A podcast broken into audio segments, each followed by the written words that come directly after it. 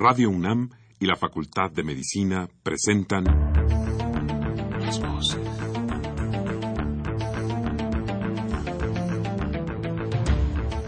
Voces. Las voces. Las voces. Voces. Las voces de la salud.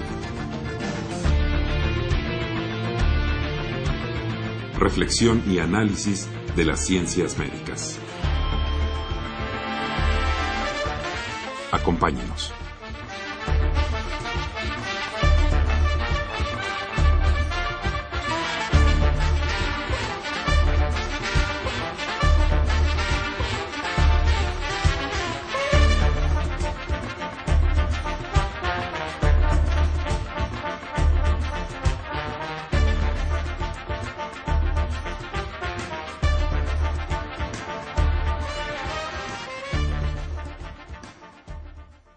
Muy buenas tardes, estimados radioescuchas.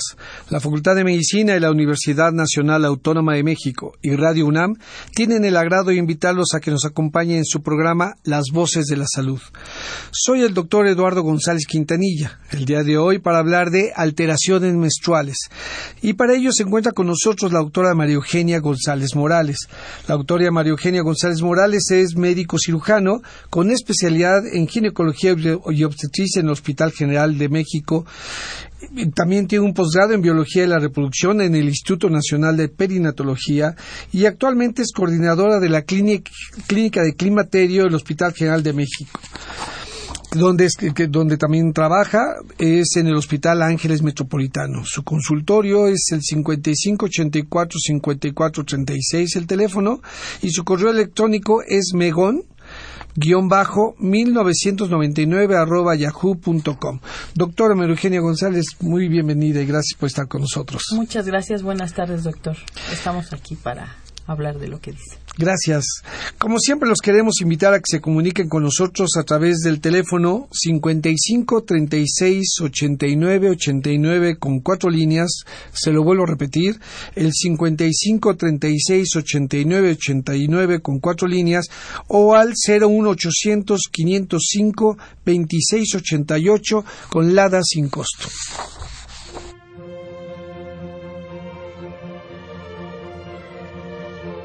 Música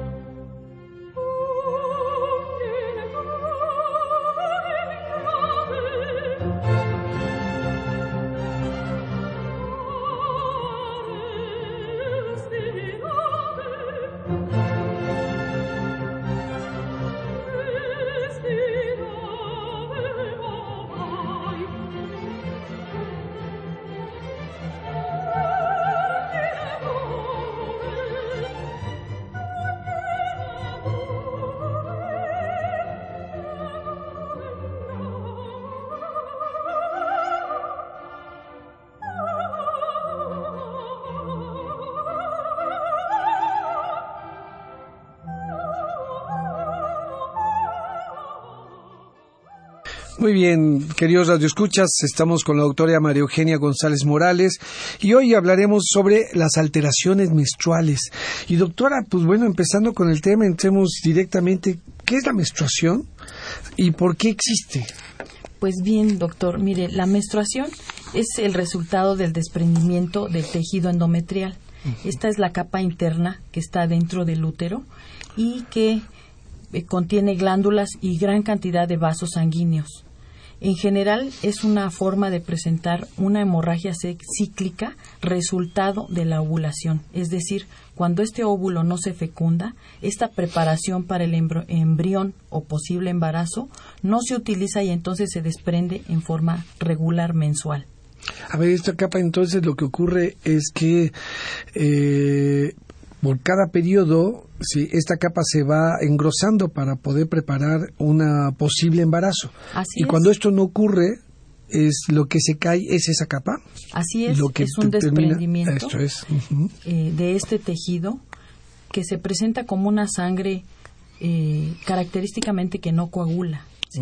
Y junto con eso seguramente sale expulsado el óvulo que viajó a través de la trompa de falopia, no fue fecundado en esta porción y entonces se elimina. Pero cada mes se prepara nuevamente con un crecimiento, una proliferación, una secreción y después un desprendimiento que hace que esta menstruación fluya si no se da el embarazo, si no se dan las condiciones. Mm, es un proceso entonces de preparación para la fertilización y si no se da entonces, como usted decía, normalmente entonces cómo es un uh, periodo, una regla. Un periodo menstrual pues dura aproximadamente de 3 a 7 días. Se presenta en forma regular en promedio entre 21 y hasta 35, 37 días. Tal vez la paciente pueda pensar que es muy pronto o muy retirada su menstruación, pero sí es normal siempre y cuando sea regular y cíclica. En general, la sangre eh, es el flujo en forma progresiva, es decir, de poca cantidad a regular cantidad, después aumenta y vuelve a desaparecer en forma eh, Gradual. Gradual. Entonces, puede ser de 21 días a 35 días. Lo importante es que sea regular. o sea, que siempre sea 21 días, siempre 30, etcétera. Con eso podemos suponer que la paciente está teniendo ciclos ovulatorios, que su sistema reproductor, su capa endometrial está funcionando en forma adecuada y está teniendo ciclos que pueden predisponerla a un embarazo también.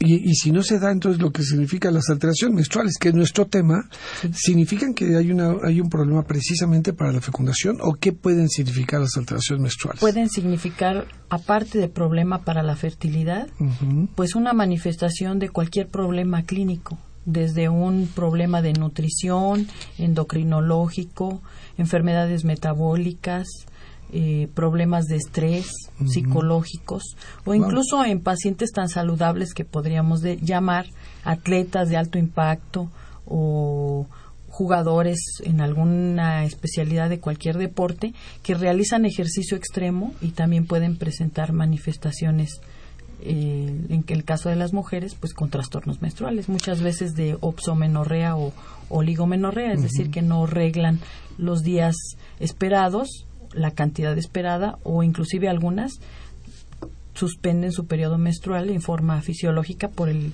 ejercicio extremo que realizan. Por lo que nos dice entonces, la menstruación puede ser un gran termómetro para muchas cosas. Así es. Un indicador de muchos problemas. Es algo útil para verificar si está uno sano y es eh, una buena ventana para aprovechar si hay alguna alteración, sobre todo en los niños que van entrando a la pubertad en la adolescencia, si se presenta antes, si se presenta fuera de lo normal o con características fuera de lo que mencionamos, pues una alerta para ir a la consulta médica.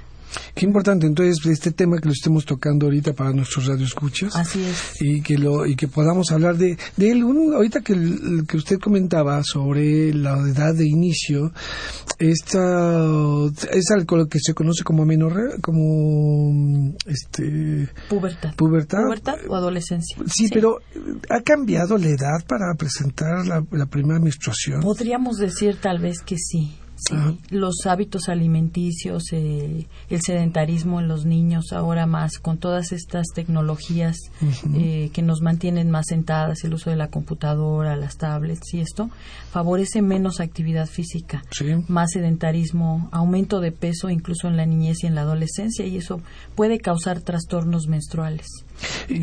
Ah, este inicio, este, tradicionalmente, eh, culturalmente, la menstruación se daba alrededor de los 15 años y eso hizo que culturalmente se festejaran esos 15 años como inicio o el paso, el término de la niñez para pasar a la, a la vida adulta de las mujeres y este culmina con todos estos festejos que se, que se hacían. Eh, pero hoy ha cambiado esta edad. Sí, sin eh, duda. ¿Es para más, para menos? ¿Para dónde se cambio? qué razones? Posiblemente tenemos ya la presentación de la menarca, que así se designa la primera menstruación. Eh, en promedio entre los 10 y los 15 años es el rango. Pero podemos ver ya ahora niñas en la primaria de 9 años que ya están teniendo su ciclo regular o algunas con condiciones especiales de alimentación, de nutrición y obviamente más sedentarismo que tal vez pueden empezar ya inclusive entre 8 y 9 años. Antes de esto se puede considerar algo patológico, una pubertad precoz y entonces sí hay que estar investigando, ¿verdad? La presencia del desarrollo de caracteres sexuales, el vello genital, eh, la acumulación de grasa en el cuerpo en forma diferente ya de tipo femenino, nos orienta que tal vez está iniciando antes y hay que darle manejo eh, y tratamiento porque podemos tener estas complicaciones como la baja estatura, o la tendencia más a la obesidad y cambios metabólicos a futuros por iniciar antes el estímulo con hormonas a ciertos órganos. Eso es, eh, la menarca ha disminuye ahora su edad de presentación. Así es. Pero aún así no debe de, rebasar ciertos. Cierta límite de edad, sí. Antes de los ocho años y ya tenemos que estar estudiando, sobre todo en las niñas. En los varones puede ser un poquito eh, antes, pero eh, depende también de los factores. Entonces, las mujeres, la menarca de 10 a 15 años es lo normal. Es lo normal. Muy bien. Y, entonces, ¿qué es cuando decimos eso es lo normal? ¿Qué es lo normal? ¿Cuáles son las alteraciones menstruales más frecuentes? ¿O a qué nos referimos con el término alteraciones menstruales, que suena a muchas cosas? Sí, es muy amplio en realidad podemos hablar eh, en un principio con respecto a las alteraciones en la duración, en la frecuencia y en la cantidad.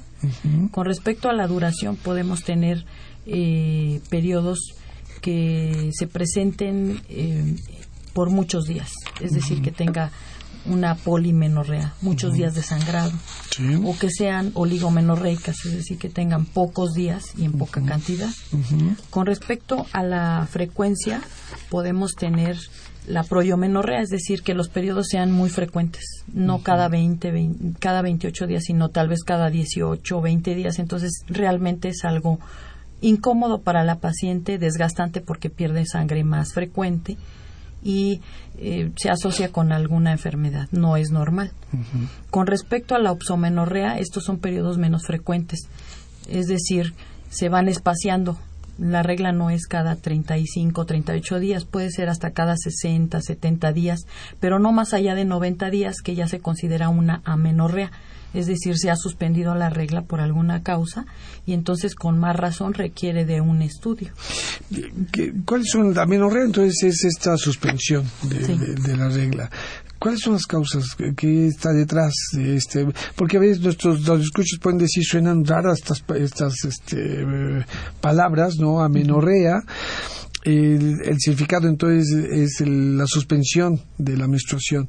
Pero ¿qué le significa a una persona que vive esta suspensión? ¿Qué, ¿Cuáles son las causas? frecuentes normales o patológicas de esta suspensión de la menstruación. Pues yo eh, les comento que la menorrea puede ser fisiológica en casos normales como, como es el embarazo, lo que ya comentamos hace rato, y pues realmente yo diría que es la causa número uno de amenorrea.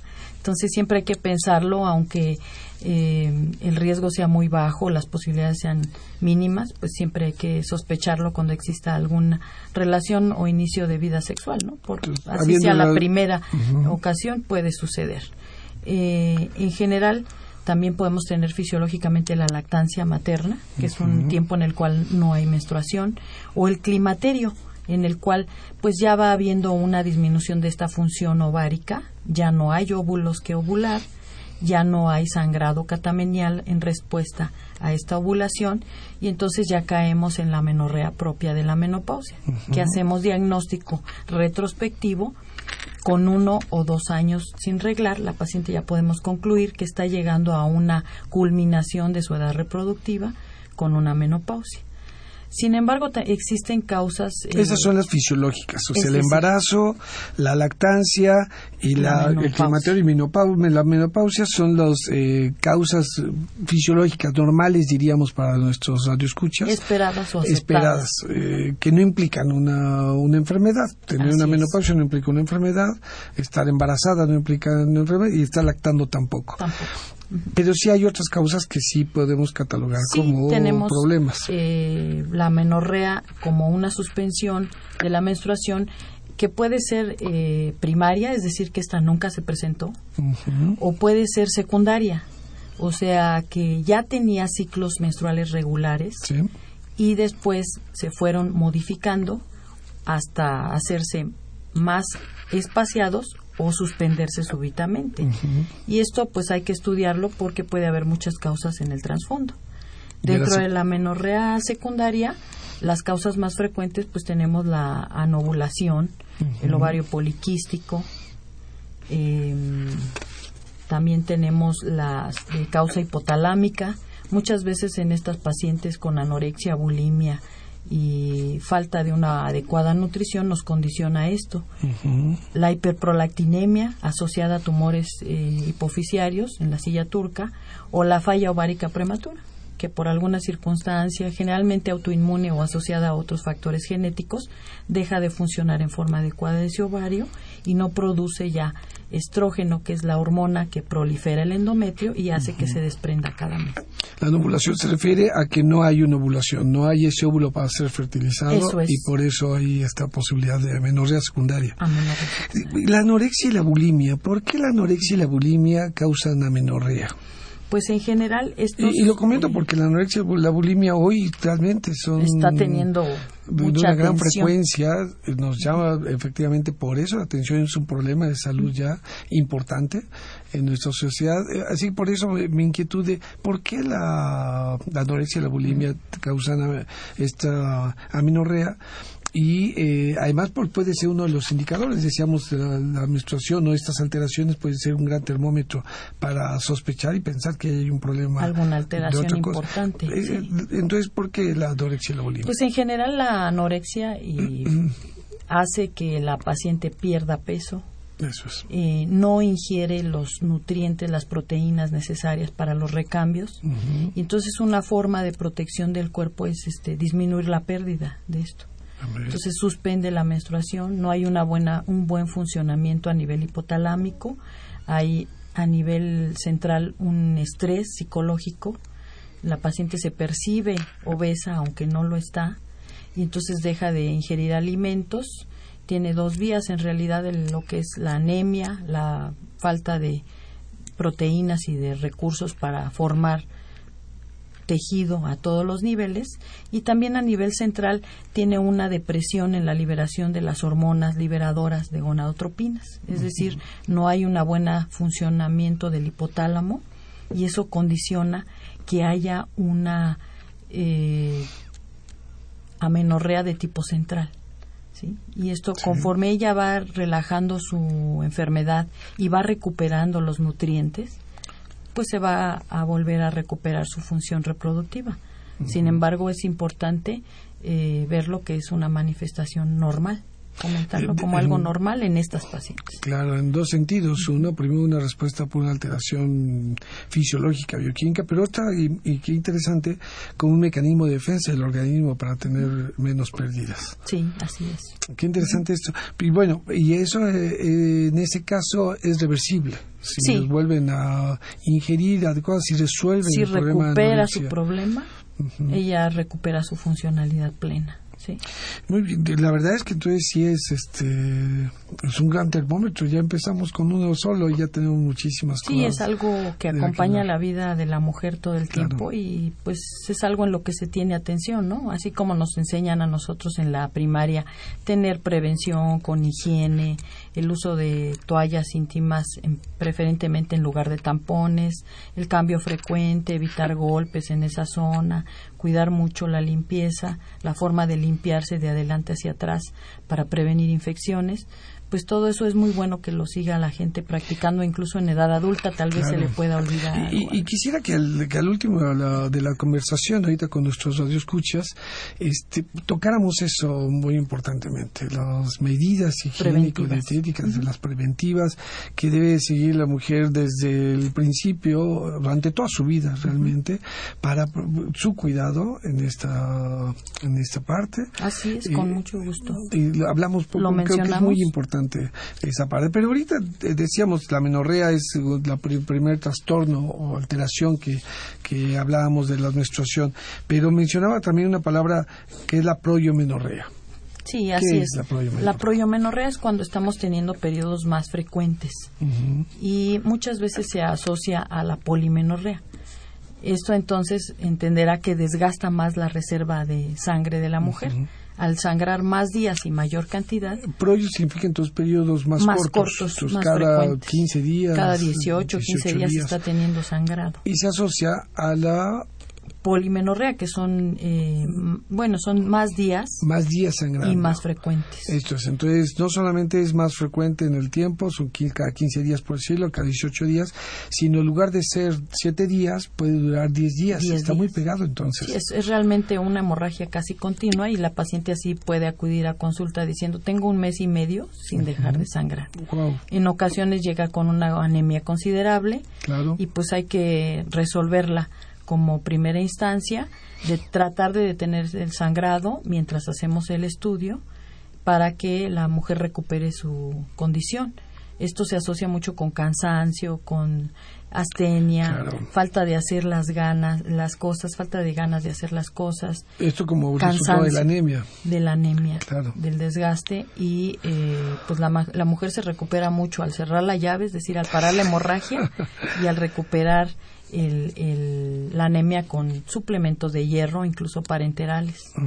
Parenterales quiere decir... intramuscular o intravenoso, Sí. sí, aparte del aporte oral. Y, y cuando tienen este problema, cuando tienen esta proyomenorrea y polimenorrea, cuando tienen esta aumento o disminución en el periodo y aumento de días eh, y que implica una gran pérdida de sangre, ¿por qué? ¿Por qué ocurre esto? Sí, hay muchas causas. eh, generalmente son orgánicas y Sí. ya las vemos más en edad eh, avanzada, aunque también estamos teniendo mucho en mujeres jóvenes, incluso antes de tener sus hijos.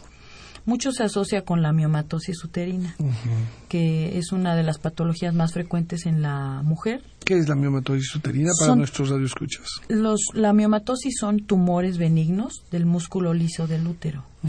Generalmente responden al estímulo estrogénico, que es la hormona de la mujer. La tenemos desde la pubertad hasta la menopausia y durante todo ese tiempo estamos alimentando estos tumores con esta hormona Sí. que responde con crecimiento tumoral. Los tumores pueden ser dentro de las paredes uterinas, en la cabra interna, que es la submucosa, o bien en la capa superficial del útero, que son las subserosas. Y dependiendo de la localización, pues los submucosos son los que más sangran, más se infectan y más causan dolor, porque aparte de la sintomatología de la hemorragia, pueden cursar con mucha, mucho dolor, dismenorrea nosotros decimos tiene mucho dolor en la menstruación.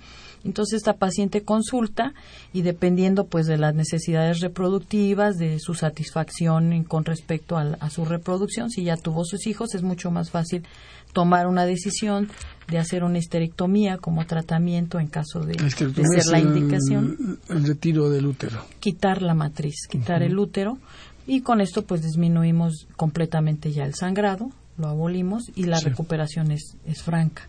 Sin embargo, si la paciente aún tiene pendiente tener más hijos o no ha tenido ninguno, pues sí viene siendo un dilema terapéutico que nos pone entre la pared y- la entre la espada y la pared para pues poder mediar, lograr un embarazo mientras que tenemos el crecimiento de estos tumores y que logre su embarazo y parto con eh, bajo riesgo. Claro. Bajo riesgo. Sí, pues me imagino que el riesgo es muy importante. Sí, eh, estos tumores se asocian a hemorragia en el posparto, Sí. sobre todo si hay una incisión cesárea para la obtención del producto, pues se, a- se acrecenta el riesgo, ¿no? Y también el parto suele ser difícil porque estos tumores causan contracciones irregulares que no impulsan el producto bien al canal del parto y nos pueden este, causar problema para el nacimiento. Entonces, realmente hay que tener destreza para la resolución del embarazo y el manejo de una hemorragia obstétrica,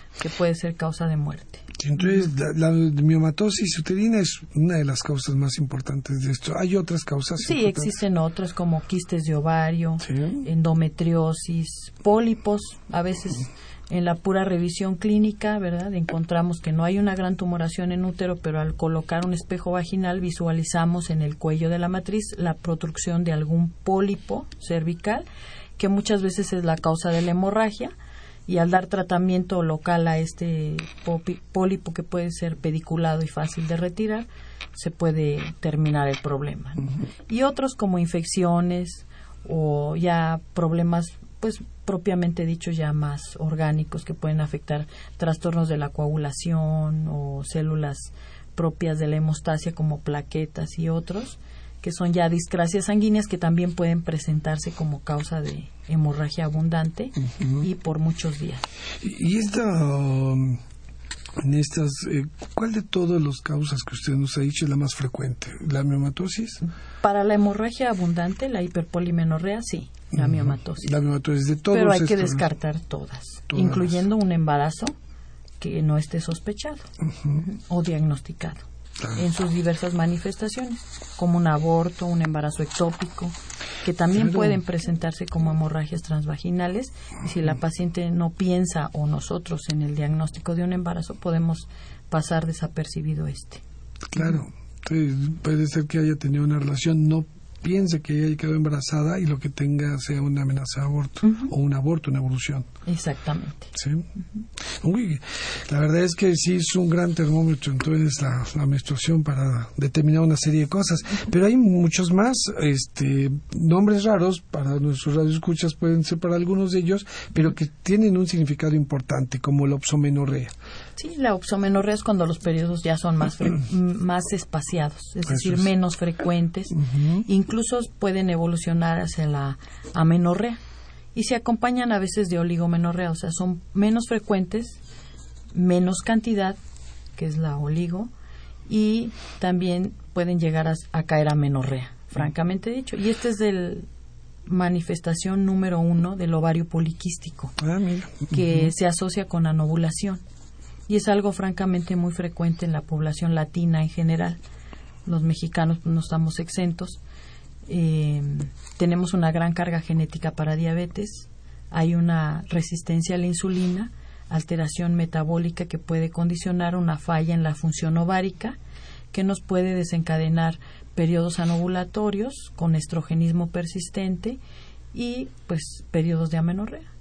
Muchas veces la paciente llega a pensar que es más cómodo, obviamente no tiene la molestia de estarse claro, si cambiando. si los periodos son más largos y muy pocos días, pues parece cómodo, Pero, significa un, problema importante de atender porque se asocia con hiperplasia endometrial, con atipias celulares que pueden generar en adelante un cáncer o algún problema de malignidad a nivel de endometrio. Entonces, por eso es importante no dejar que las niñas, las jóvenes, las adolescentes o ya en edad adulta no dejen de tener pues su periodo menstrual, porque es un recambio necesario en ese tejido para que no esté permanentemente estimulado y pueda desarrollar un problema maligno. Entonces, esta aparente comodidad de periodos muy prolongados de más de 35 días. O incluso amenorreas, que tienen nada más dos periodos al año. Y estos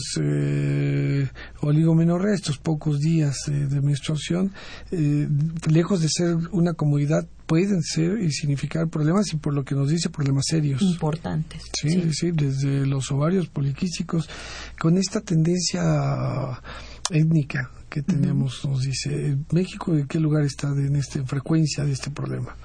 Pues eh, en realidad no sé ah, comparativamente con respecto al mundo, ¿no? Pero la menorrea se presenta más o menos en un 4% fuera de las fisiológicas y yo podría decir que es un poquito más, ¿no? Pero bueno, la paciente que acude y se atiende le podemos dar manejo terapéutico y es, es muy bonito el, el estudio del, de estas pacientes porque tenemos que descartar que sea un problema común y hasta cierto punto sencillo de manejar como el ovario poliquístico contra otros que sí ya son más serios, por ejemplo, pacientes que nunca han tenido una menstruación, que están en amenorrea primaria, de descartar algún problema de un ovario que tenga una disgenesia, es decir, que no se formó bien y no produce óvulos normales, como por ejemplo en el síndrome de Turner, que son eh, patologías asociadas a alguna alteración cromosómica, donde el cariotipo en vez de ser 46XX es 46X0 y no producen una ovulación regular, dependiendo del porcentaje de células afectadas. Este síndrome de Turner o enfermedad de Turner se presenta en forma de mosaico, es decir, hay células, hay células sanas que tienen un cromosoma y un cariotipo normal y hay células que tienen el 46X0. Si yo tengo es la alteración? La anormal, eso es. Si nosotros tenemos un porcentaje de un 10 o un 15% de afectación, estaremos menos que una que tenga 40% de afectación.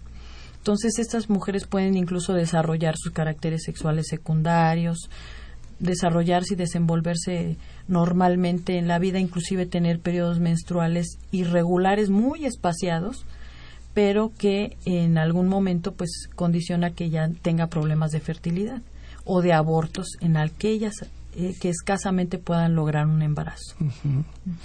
Y eso, el síndrome de Turner que nos menciona con todas estas características, ¿qué tan frecuente es en nuestra población? Afortunadamente también es muy bajo y no llegan casos esporádicos, pero sí se llegan a ver y es importante descartarlo con un buen perfil hormonal donde nos habla de que la gónada no está produciendo un buen nivel de estrógeno y darles tratamiento, ya que estas pacientes puede ser que queden con talla baja, que es algo característico que, que, presentan, tienen su paladar hendido, ciertas características de cuello alado, implantación baja de cabello, que pueden ser patognomónicas y a la clínica lo podemos identificar. Entonces, algunos eh, cosas que puede estar pendiente una persona que tenga una hija con este síndrome de Turner es que aparte de los problemas menstruales hay algunos indicadores, algunas cosas. Si nos dice, por ejemplo, esto del cuello alado, ¿qué significa? Pues en realidad son eh, una estructura de un cuello más, más, ancho, por así decir. y realmente no es algo que no acepte uno en la sociedad, porque pues, en general el mexicano y los latinos somos de talla baja, ¿no? Afortunadamente no están eh, afectados. Sin embargo, eh, sí se va viendo afectada su masa ósea, ¿verdad? No va habiendo un buen desarrollo porque no hay estrógeno. El estrógeno es el que mete el, calcio al hueso.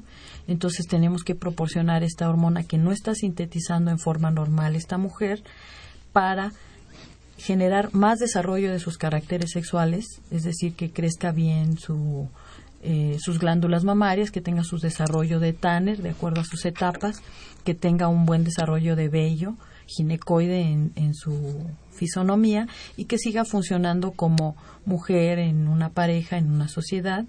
Y si la podemos detectar en, en, buen tiempo, inclusive manejarle hormona de crecimiento para que obtenga un poquito más de talla. Y fuera de ahí pues el único problema va a ser el de la fertilidad que no va a poder tener realmente un embarazo normal, puesto que las células germinales están afectadas y no tiene. Y daremos tratamiento con hormonales combinados para que tenga su ciclo menstrual regular y no sienta que ella es diferente o está fuera de la normalidad y ya está atendida.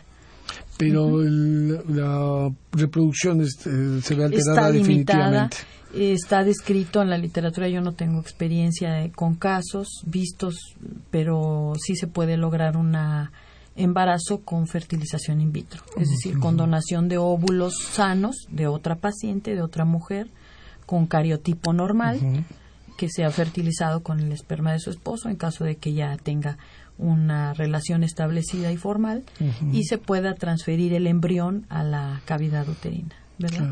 Que ya la tiene potencialmente funciona. complicado, pero es posible. Entonces, complicado, pero no imposible, efectivamente. Eh, y, otra alteración que es muy frecuente es la hipermenorrea, pero vamos a hablar de ella, la hipermenorrea, con la doctora González Morales, cuando regresemos de un pequeño corte. Gracias.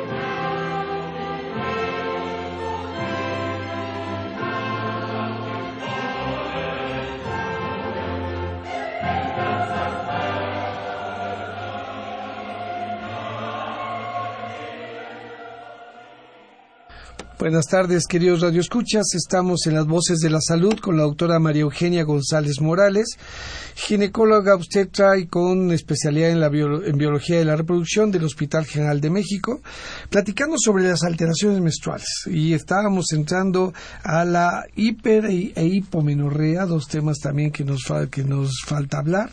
Eh, ¿Qué entendemos por hipermenorrea e hipomenorrea y cuáles serían sus posibles eh, eh, causas. Sí, bueno, la hipermenorrea es cuando la cantidad de hemorragia menstrual es excesiva. Normalmente una menstruación eh, tiene entre 80 y 150 mililitros. Cosa difícil de medir porque no podemos estar con un recipiente para estar colectando la menstruación.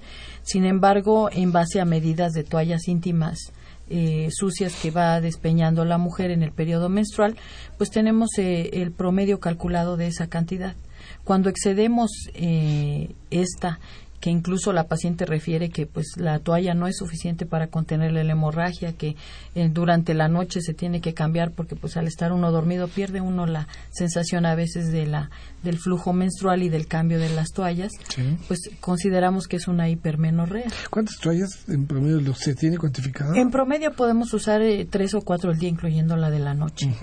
Eh, pero más allá de esto, pues hay gente que dice que se puede acabar en un periodo menstrual un paquete de 20, entonces sí se puede considerar una hemorragia excesiva que muchas veces vemos reflejado en el estado anémico de la, de la paciente, en sus condiciones de, pérdida de bienestar, un cansancio importante. Y también se asocia con problemas de tipo orgánico como, como la miomatosis, aunque también puede tener trastornos de tipo endocrino problemas de tipo de hipotiroidismo, de tipo de problema suprarrenal, ¿sí? También se asocian con trastornos eh, menstruales de tipo de sangrado abundante.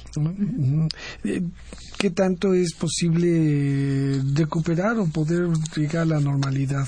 Sí, haciendo el diagnóstico de la causa propiamente dicha, se le da tratamiento y mientras pues podemos mientras están los estudios de gabinete, que puede ser un ultrasonido y el perfil hormonal para descartar problema endocrino, hacemos una buena exploración física, descartamos problemas tumorales en el útero, en los ovarios, que tenga alguna tumoración o un quiste, descartamos un pólipo a nivel cervical, como ya lo habíamos eh, mencionado, así como un problema de un embarazo no eh, mal logrado, ¿verdad? Un aborto o cualquiera de sus fases que nos pueda eh, facilitar que manejemos con un hormonal que frene la hemorragia, prolifere ese endometrio, lo mantenga durante unos 20 o 25 días, que equivale a un ciclo fisiológico normal, tiempo en el cual la mujer se recupera de esta anemia con el aporte de sulfato de ferroso vía oral, vía parenteral, es decir, intravenosa o intramuscular, y entonces vamos mejorando las condiciones para en caso de que requiera algún tratamiento quirúrgico esté en muy buena calidad o condición para entrar a quirófano y no tengamos que someter la transfusión que implica un riesgo más para la mujer sí, y podemos recuperarla con tratamiento hormonal mientras completamos su estudio. Y se le da tratamiento pues institucional o hospitalario privado según los recursos que ella tenga para resolver su problema orgánico o bien dar ya tratamiento específico para la alteración hormonal endocrino. Una paciente hipotiroidea requerirá de su tratamiento hormonal sustitutivo con hormona tiroidea. Una paciente con eh, problema de exceso de hormona tiroidea, una hipertiroidea, tal vez requiera de algún tratamiento más bien quelante sobre la glándula que nos pueda mitigar la función, es decir, disminuirla, y mientras dar tratamiento con beta bloqueadores y otros que nos mitiguen el cuadro de hipertiroidismo y nos ayuden a controlar estos trastornos menstruales. El abanico entonces también de causas es muy amplio. Es muy amplio, nos podemos ir desde casos metabólicos, obesidad, estrés, pero ahí toca un punto muy importante que, que en general este efecto sobre el estado anémico de los eh, de las pacientes eh, normalmente en la menstruación fisiológica hay una pérdida una pérdida que eh, en una buena alimentación, recuperación, etcétera, no tiene un impacto en la salud de las mujeres. Pero cuando no hay este buen aporte alimenticio, cuando hay una recuperación, sí puede tener un impacto, aún el fisiológico, o solamente cuando es, hay hiperminorrea tiene un impacto sobre la condición anémica de las mujeres. En pues México. depende de la capacidad de recuperación del organismo, de la edad de la paciente y las condiciones de base. Si la paciente tiene una mala nutrición, pues ya de por sí viene disminuida en su reserva de hemoglobina y de, hierro. Y si se presenta alguna de estas alteraciones, entonces tendremos otro factor que acrecenta, un factor de riesgo más para que se presente la anemia.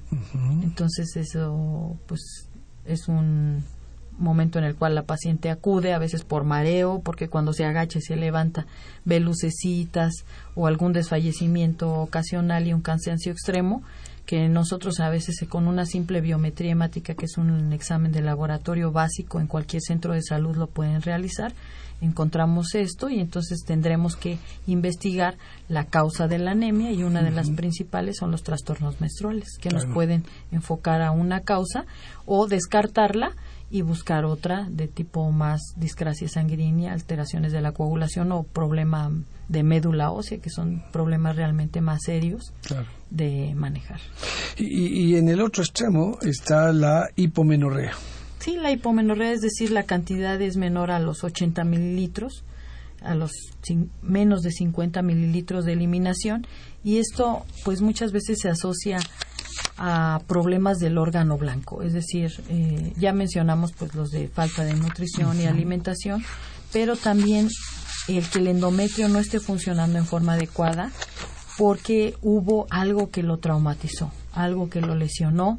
Y por eso es importante siempre a todas las pacientes hacerles una historia clínica básica, un interrogatorio dirigido y una buena exploración física que nos orienta a descartar un problema.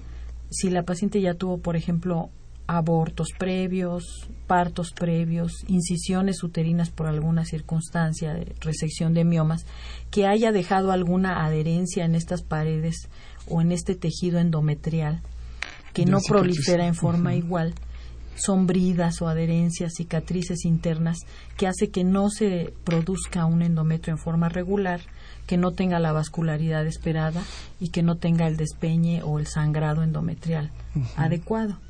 Entonces, las causas fundamentalmente son mecánicas. Pues ahí pueden ser mecánicas o, de lesión del órgano o en casos raros, como también se ve en caso de amenorrea primaria, con un síndrome que se llama Rokitansky-Klauster-Müller.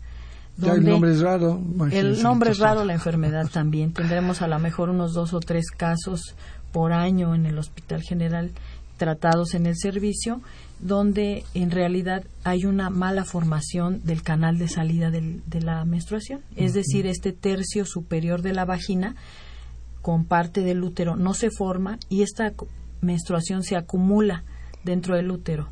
En realidad esta es una patología que se ve más en las unidades de pediatría, porque es cuando las niñas empiezan a tener su desarrollo puberal y su función endometrial que este endometrio sangra en forma interna, se acumula en el útero, denominándosele hematometra, o en la vagina, hematocolpo, si hay una parte que sí alcanza a colectar esa sangre, pero no la puede eliminar fuera del cuerpo. Causa una urgencia. Es una urgencia médica, causa mucho dolor, internamiento, estudios y bueno, puede conllevar inclusive a que se tenga que realizar la esterectomía si no hay una forma de drenaje fácil, ¿verdad?, de esta, de esta menstruación que se va produciendo cada mes hacia la vía de salida normal, que es la vagina, si no podemos hacer una comunicación en forma de cirugía plástica conectiva, pues es, es, es difícil la resolución y a veces terminan amputando el órgano que es el útero, ¿no? Es, a veces el último recurso, ¿no? Pero se le da manejo previo. Vaya, la verdad es que todas las alteraciones de la menstruación es algo que debemos de estar pendientes porque pueden significar muchas cosas. La, evolución normal, fisiológica, este, es eh, realmente, pues bueno, toda una eh, manifestación de una salud de la mujer, de una salud reproductiva, de una salud funcional, pero sus alteraciones pueden hablar de muchísimas cosas y lo mejor es atenderlo y eso es muy importante. Pero tenemos una llamada este, de un radio escucha, vamos a darle curso, es la llamada de Juan Estrada. Eh, y nos dice, en estos temas aprendemos mucho, pero no toman en cuenta las diferencias y por eso nos pregunta, ¿los hermafroditas tienen menstruación, menstruación y pueden embarazarse? Es una pregunta muy interesante, compleja, me imagino, doctora. Sí, así lo veo yo, doctor. Mire, eh, los hermafroditas em, se refiere el término posiblemente a que una gónada tiene parte de testículo y parte de ovario eso en el eh, punto de vista biológico. Desde el punto de vista social puede haber personas eh, con eh, atracción, ¿verdad? heterosexual y homosexual. Muy aceptada su preferencia sexual, sin embargo, aquí depende de lo que biológicamente y fisiológicamente se tenga. Si la persona que funge como varón o como mujer eh, tiene órganos internos femeninos, tiene útero y tiene endometrio y la capacidad de tener un periodo menstrual y potencialmente de lograr un embarazo si todo está funcionando en forma adecuada.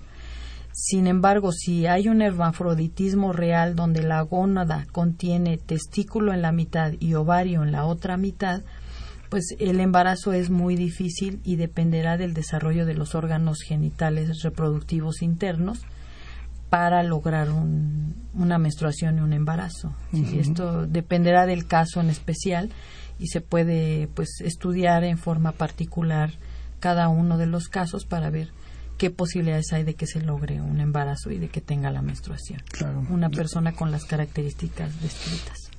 Y aún así, estos son los hermafroditas reales o no reales, y además hay algunas otras alteraciones que pueden eh, confundirnos en esto, pero tal vez sea motivo de, una, de un programa ¿no? de otro programa y poder atender estos este estos casos que son importantes porque eh, sí existen por aunque sea una frecuencia muy baja, este personas que, que estén interesadas en saber cómo pueden solucionar sus sus este inquietudes ¿no? y poder darles curso y, pero tenemos dos puntos antes de terminar nuestro tema que quisiéramos eh, tocar uno es ¿Cómo prevenimos todo esto? ¿Cómo prevenimos las alteraciones menstruales? Hablábamos un poco de todo, de todo eso como una parte muy importante. Sí, pues en general eh, no hay más que pues tener el cuidado, la observación y estar al pendiente de estos trastornos menstruales, vigilando la frecuencia de la menstruación cuando se va presentando en la menarca, en nuestras hijas, en las vecinas, en las que estén cerca de nuestro entorno en una escuela, ¿verdad? Que la cantidad y la duración sea regular y prevenir, ¿verdad? Alguna alteración que ya sea muy tarde de corregir después si deja uno pasar los años en que la paciente nunca ha menstruado, por ejemplo, después de los 16 años y ha desarrollado afortunadamente sus caracteres sexuales, ¿verdad? Que han crecido sus glándulas mamarias, ha tenido su desarrollo en cuanto al vello axilar y pubiano, y se ha desarrollado ya físicamente en los cambios corporales de una mujer. Sin embargo, tal vez no ha menstruado. A la edad de 16 años ya debemos consultar y no a veces que llegan pues ya inclusive dentro de una unión bien establecida, de un matrimonio bien formado porque tienen problema para lograr un embarazo. Y, y asimismo pues tener prevención con respecto a otras cosas como es realizarse su papá Nicolau en forma regular cada año como mínimo, realizar ultrasonidos de mama o mastografía si ya la edad así lo permite o los factores de riesgo nos orientan para detección de cáncer de mama a la hora ya cada vez más frecuente, así como consultar con el ginecólogo en forma regular. Cualquier mujer, inclusive las niñas entrando a la pubertad para ver que estén en forma adecuada eh, la presencia de vello en forma abundante, un acné severo, también nos puede estar hablando de alguna alteración a nivel suprarrenal o algo que esté explicando ese hiperandrogenismo, aumento de la hormona testosterona que nos pueda condicionar mucho vello y ser algo fuera de lo normal. Entonces, siempre concluir pues que la, la medicina preventiva es mejor que la curativa siempre, doctor. Así es. Y esto pues lo logramos con una simple visita a un médico en el centro de salud, en su clínica de servicio social que tengan proporcionado en forma gratuita o en los hospitales, ¿verdad? Del gobierno que muchos son de consulta gratuita y eh, pues en las instituciones de bajo costo como es el Hospital General o con el médico que tengan a la mano, ¿verdad? Si están muy retirados de la de la localidad más urbanizada, pues con el centro de salud de su localidad pueden consultar cualquiera de esto y ser referidos en caso de algún caso que requiera más eh, atención especializada. Nos decía también esto de eh, la, higiene, las medidas higiénicas eh, son también importantes. ¿En qué sentido? Me imagino que lo que decía, tener un buen aporte eh, nutricional, etcétera. ¿Qué, cosas pueden las mujeres eh, hoy, las madres, las tías, las eh, compañeras sugerir para que una mujer pueda tener esta vida normal? Pues en general hacer su vida lo más saludable posible con una alimentación sana eh, ahora pues ya bien difundido el plato del buen comer, ¿no? Que nos da aportes vitamínicos suficientes en las verduras y en las frutas. Sobre todo enfatizar en que tengan su número eh, mínimo de cinco verduras, cinco frutas al día, que es algo, aunque parezca eh, de risa difícil a veces en, en, la vida diaria que llevamos porque estamos en la escuela, porque estamos en las ocupaciones de la tarde, porque en la noche y ya cuando me doy cuenta no comí ni una lechuga en el día. Entonces es muy importante favorecerlo desde la planeación, eh, por ejemplo, de una semana, el fin de semana planear la, los menús y las, el aporte de eh, vitamínico y, y de nutrición para poder llevarlo a cabo en la semana en forma como si fuera un horario, ¿no? Y planear asimismo sus visitas, no nada más a la consulta médico general, sino al ginecólogo, al odontólogo, ¿sí? Y muchas veces incluso al psicólogo, ¿verdad? Que nos pueda orientar en, eh, para manejo del estrés en esta vida cotidiana que tenemos en esta ciudad tan grande con tantos problemas que nos hacen. Y lo que nos dice entonces es a quién acudir y dónde acudir, pues bueno, al médico, ¿no? Hay que acudir al médico, hay que ir al, eh, al hospital, al consultorio, al centro de salud y eh, confiarnos en un profesional médico. Claro que sí. Eh, ¿Alguna reflexión final sobre el tema? Pues en general, pues que estén al pendiente de sus cambios físicos, de sus cambios emocionales, que exista la comunicación, ¿verdad?, entre los miembros de la familia, de padres a hijos, de esposo a mujer, de hermanos y con nuestros eh, antecesores, para que no existan malentendidos, para que se exista un apoyo y una unión, una gran comunicación y sobre todo, pues, una confianza y un respaldo que nos lleve unidos como familia y como país hacia hacia el bien, ¿no? Hacia lo mejor. Muchas gracias, doctora. La doctora María Eugenia González Morales estuvo con nosotros hablando de las alteraciones menstruales. Y como siempre les, les pido, compartan esta información, hablemosla con los demás, díganles que lo escuchaban en las voces de la salud. Y esta fue una coproducción de la Facultad de Medicina y Radio UNAM, a nombre del doctor Enrique Graue Richards, director de la Facultad de Medicina, y de quienes hacemos posible este programa. Producción y realización, la licenciada Leonora González Cueto Bencomo, la licenciada Erika Lamilla Santos, en los controles Gerardo Zurrosa y en la conducción un servidor el doctor Eduardo González Quintanilla. Les agradecemos su atención. Radio UNAM y la Facultad de Medicina presentaron Las voces.